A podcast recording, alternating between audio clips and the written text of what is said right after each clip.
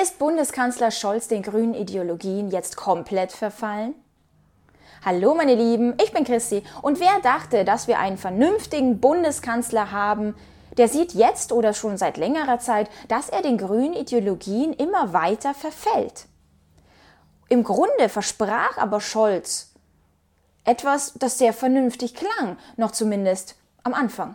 Darum werden wir die EEG-Umlage bis 2025 abschaffen und die Abgaben und Umlagen im Energiebereich neu ordnen.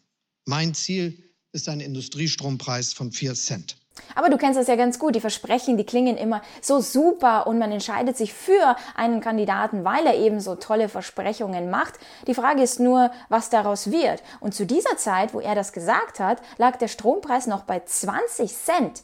Jetzt inzwischen sind es über 40 Cent. Na, da hat er definitiv glorreiche Arbeit geleistet.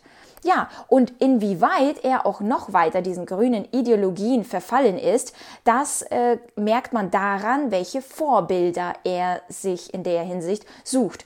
Und erst kürzlich, beziehungsweise jetzt in Japan angekommen, heißt es hier im Vorfeld, bezeichnete der Bundeskanzler Japan gegenüber dem Handelsblatt als Vorbild im Bereich der Rohstoffsicherung in der Freitagsausgabe zitiert das Blatt den Kanzler in der Aussage, Japan folgt da lange schon einem strategischen Ansatz. Ich bin überzeugt, davon können wir einiges lernen.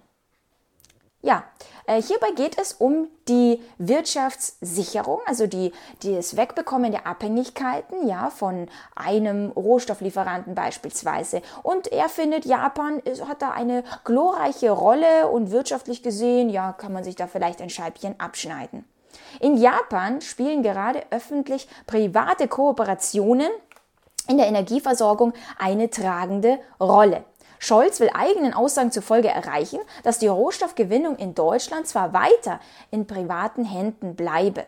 Dennoch sollen die Unternehmen gleichzeitig so klug handeln, dass man dann immer noch unabhängig ist. Es dürfe dabei zudem auch einer anderen Handelspolitik hierbei äh, bedarf sein. Diese sollte sicherstellen, dass Rohstoffe die Länder wie Argentinien, Brasilien, Chile, Kongo, Indien, Indonesien und Südafrika gewinnen auch vor Ort verarbeitet werden können. So, und diese öffentlich-privaten Kooperationen, kommt dir das nicht auch sehr, sehr bekannt vor? Vielleicht hast du auch das Buch eines Klaus Schwabs vom großen Umbruch gelesen. Ich zumindest habe das getan und hier spielen öffentlich-private Kooperationen eine sehr, sehr entscheidende Rolle. Denn er sagt, dass weder der private Sektor, also die Unternehmen, noch die Politiker das nötige Know-how haben und deswegen müssen sie miteinander verschmelzen. Denn auf der einen Seite hast du natürlich die Macht, ja, die Volksvertretung, die alles entscheiden kann, und auf der anderen Seite das Know-how der Unternehmen. Wenn diese beiden zusammenkommen, dann ist das ja für ihn ein, ein Segen vom Feinsten. Japan hat die, den höchsten Stand der Schulden seit 23 Jahren, zumindest im Jahr 2020. Jetzt ist es so ein Ticken weiter runtergegangen. Sie haben einen sehr stark zurückgegangenen Konsum, eine schwächelnde Wirtschaft, sehr niedrige Geburtenraten und die Bevölkerung schrumpft. Ja, da haben sich Gleichgesinnte miteinander gefunden und sich als Vorbilder wiederum deklariert, beziehungsweise Deutschland, Japan als Vorbild, was man machen kann. Und es bleibt nicht nur bei Japan, denn auch Bhutan ist absolut großes Vorbild von einem Herr Scholz. Und hierbei möchte ich dir eine Videosequenz einblenden. Mein Besuch in Indien liegt erst zwei Wochen zurück. Heute treffe ich mit Ihnen zusammen, Herr Premierminister. Das zeigt, wie intensiv wir dabei sind, die Partnerschaften nach Asien auszubauen und zu diversifizieren, insbesondere zu den Ländern, mit denen wir wichtige Grundüberzeugungen teilen. Bhutan ist schon heute klimaneutral. Ja, es absorbiert sogar mehr CO2, als es ausstößt. Das ist beeindruckend. Bhutan hat dies durch den konsequenten Schutz seiner Wälder und den Ausbau erneuerbarer Energien erreicht. Als große Industrienation haben wir uns das ambitionierte Ziel gesetzt, bis 2045 klimaneutral zu wirtschaften. Ich begrüße die Pläne Bhutans, seine Energieversorgung durch den Ausbau von Photovoltaik und Windenergie noch breiter und zukunftsfest aufzustellen. Bei der Messung von Wohlstand spielt Bhutan eine Vorreiterrolle. Sie haben das Bruttonationalglück als Indikator gefunden. Ich finde es sehr sinnvoll, unseren Wohlstand nicht nur anhand von ökonomischen Größen zu messen, sondern auch nicht materielle Faktoren einzubeziehen. Also er sagt, sie verbindet sehr viel, vor allem der Kampf gegen den Klimawandel. Da spätestens da kullert doch auch bei dir jetzt eine Träne raus.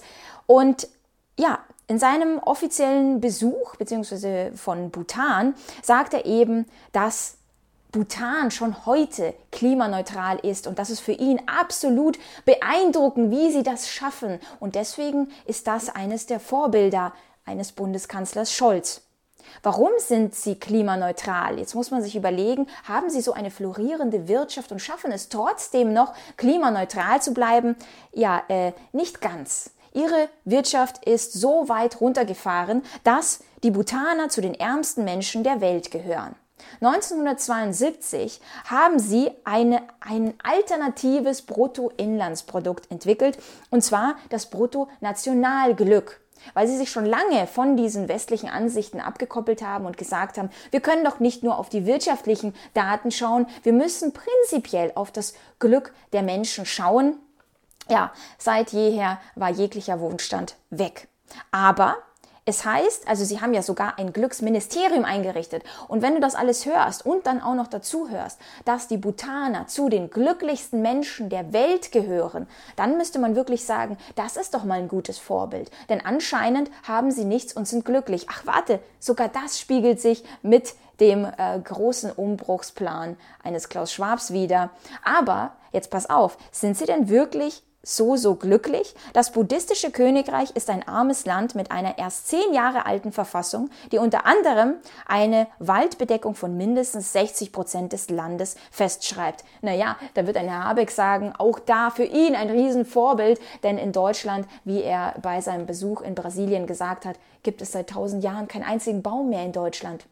Ja, also auch da, du siehst, die Vorbilder werden weise gewählt. Bekannt ist Bhutan aber vor allem dafür, dass es das groß, größtmögliche Glück seiner Bürger zum Staatsziel erklärt und, wie ich schon gesagt habe, ein Glücksministerium gegründet hat. Alle fünf Jahre wird anhand von Umfragen das Bruttonationalglück gemessen. Touristen können Souvenirs kaufen, auf denen Bhutan Glück ist ein Ort steht.